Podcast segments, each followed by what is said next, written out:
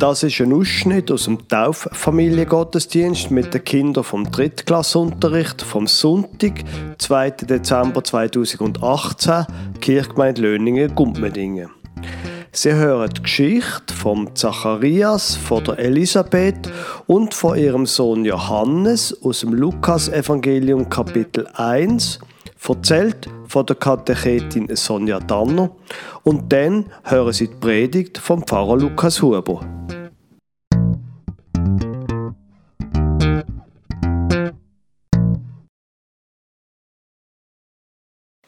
Die Geschichte die steht im Lukas 1, Vers 5 bis 23 und 57 bis 66.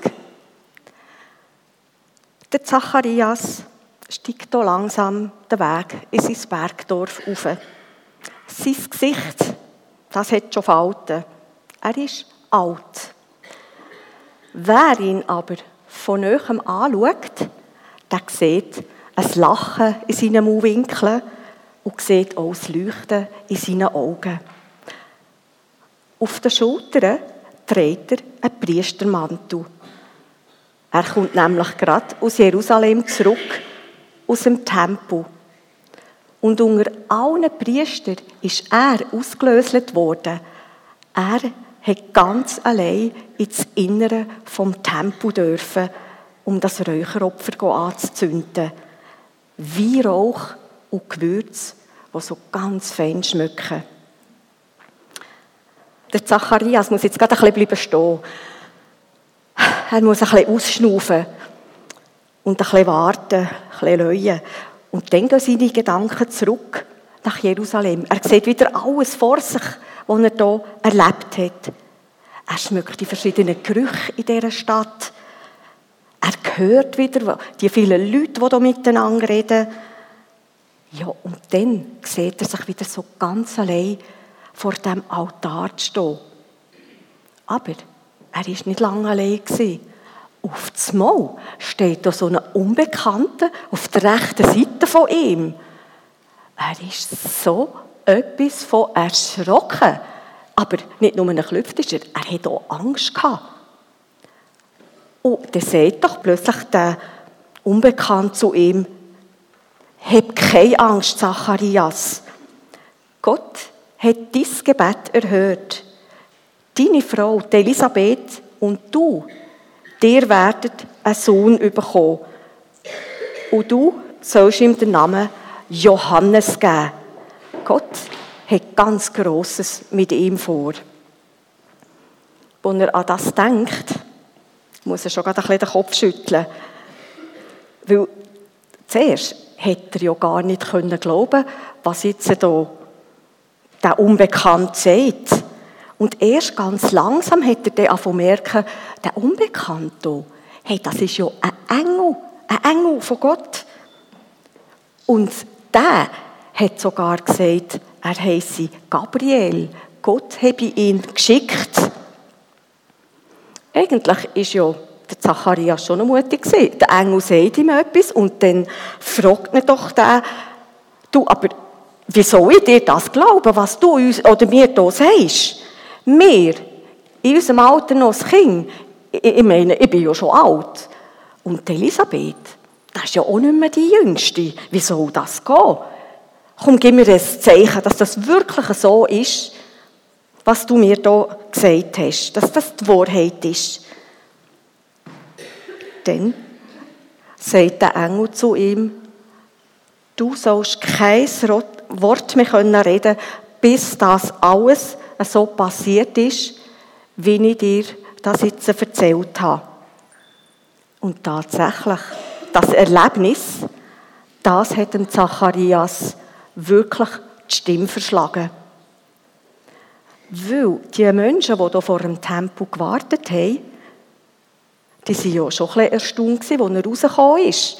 Die haben natürlich erwartet, dass er etwas sagt und sie vielleicht noch segnet.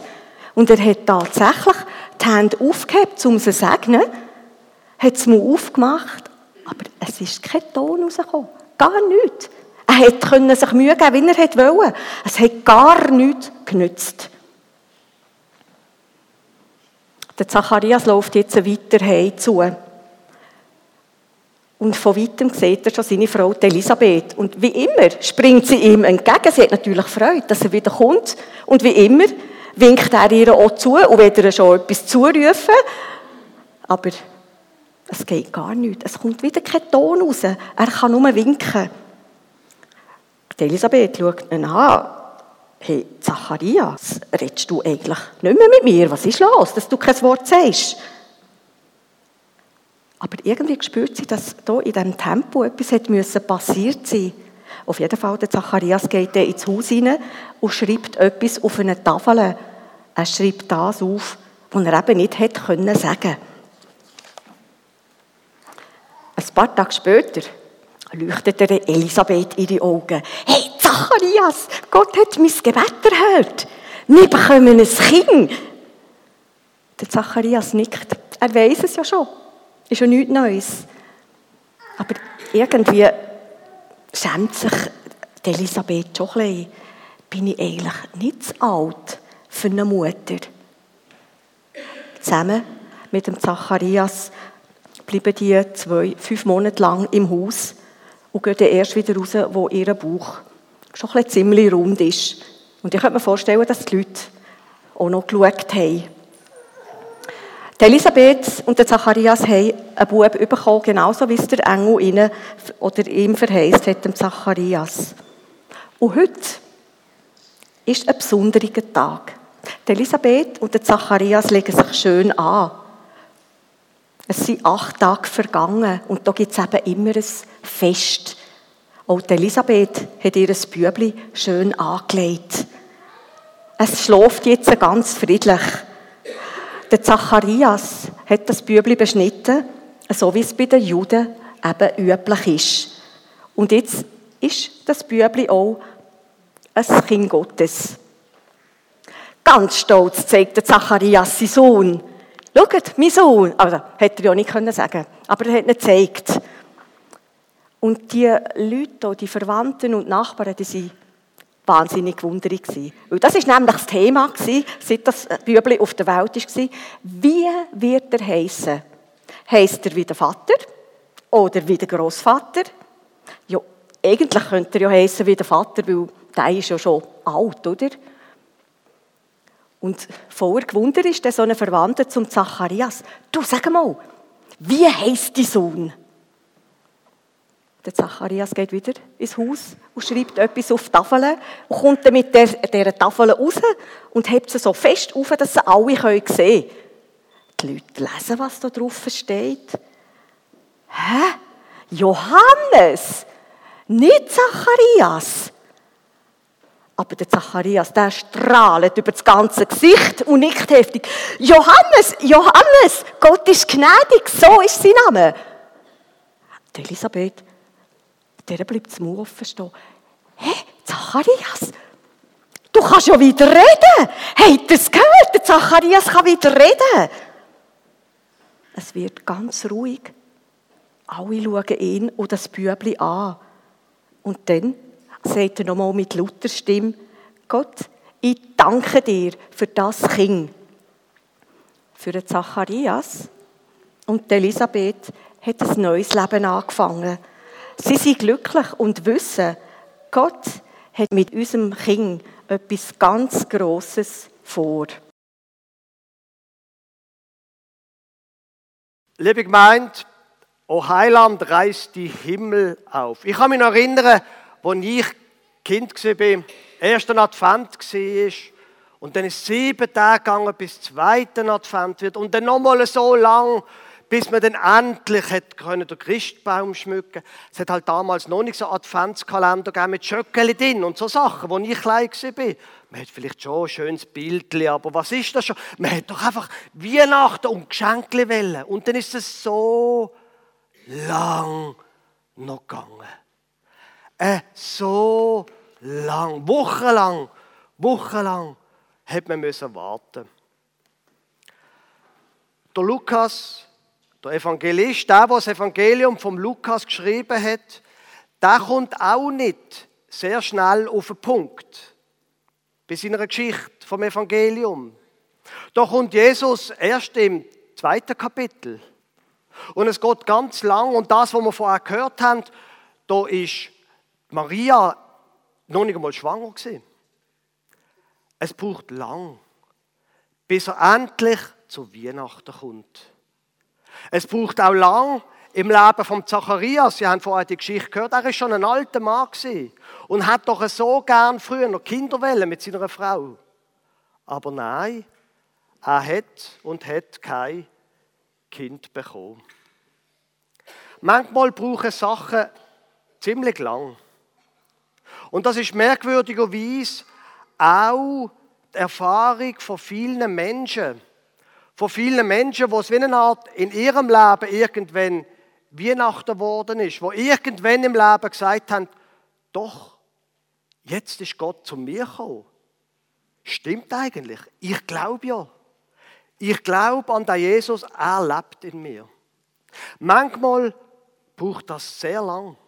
Manchmal braucht das jahrelang, dass man davon hört und dann wieder ein bisschen glaubt oder wieder ein bisschen nicht glaubt und dann hat man wieder andere Sachen zu tun und dann wird man wieder daran erinnert. Und vielleicht kann gerade der heutige Morgen, der Taufgottesdienst, eine Erinnerung daran sein. Denken Sie doch noch mal ein bisschen nach, in dieser Adventszeit zum Beispiel über das, was Gott eigentlich zu sagen hätte. Über das, was eigentlich sollte sein.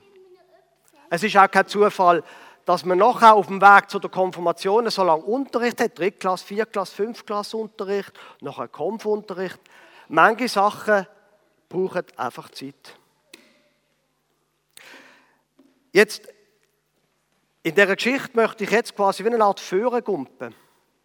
Am Schluss Sie haben es gehört, das, was Sonja Dander erzählt hat. Am Schluss hat seine Frau, im Zacharias, seine Frau, Elisabeth, doch ein Kind bekommen. Denn, wo sie schon fast nicht mehr daran geglaubt haben, plötzlich ist es doch noch Wirklichkeit geworden. Ihren Wunsch, wo sie so lange hatten. Und sie haben ihn, sie haben das gehört, sie haben das Kind beschneiden. Jetzt ist das Wort Beschneidung ein, ein schwieriges Wort, weil unterdessen redet man leider auch bei der Genitalverstümmelung von Frauen, vom Mädchen von Beschneidung.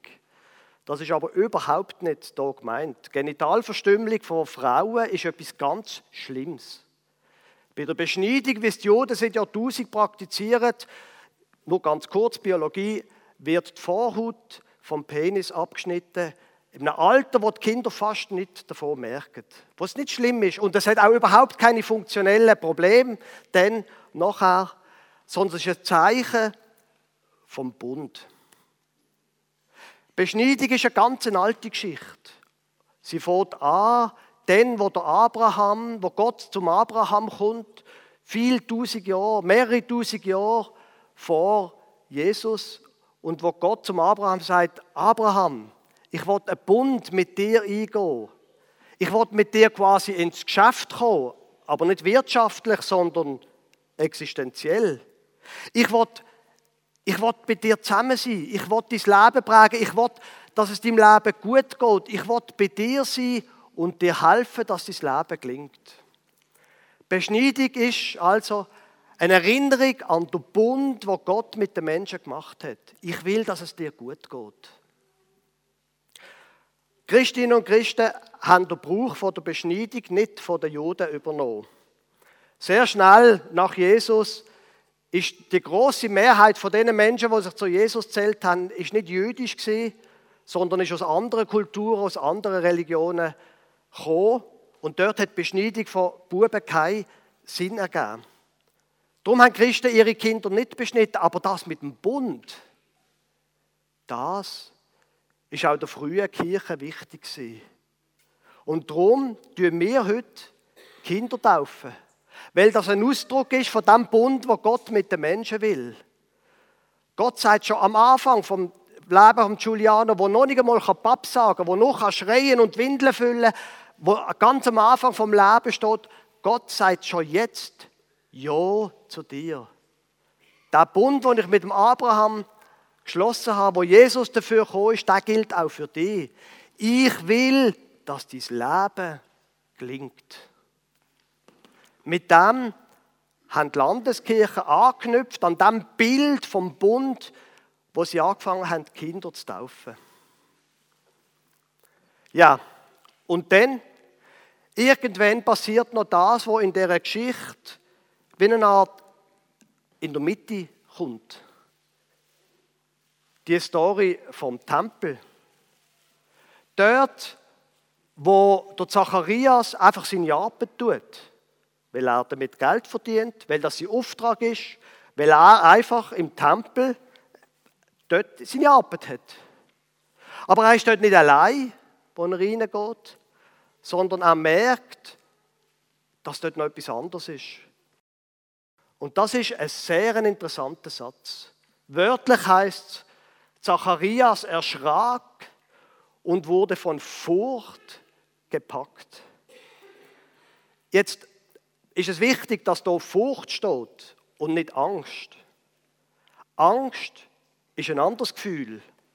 Angst ist die bodenlose Verlorenheit, wo es nicht einmal einen Grund gibt. Furcht ist etwas anderes.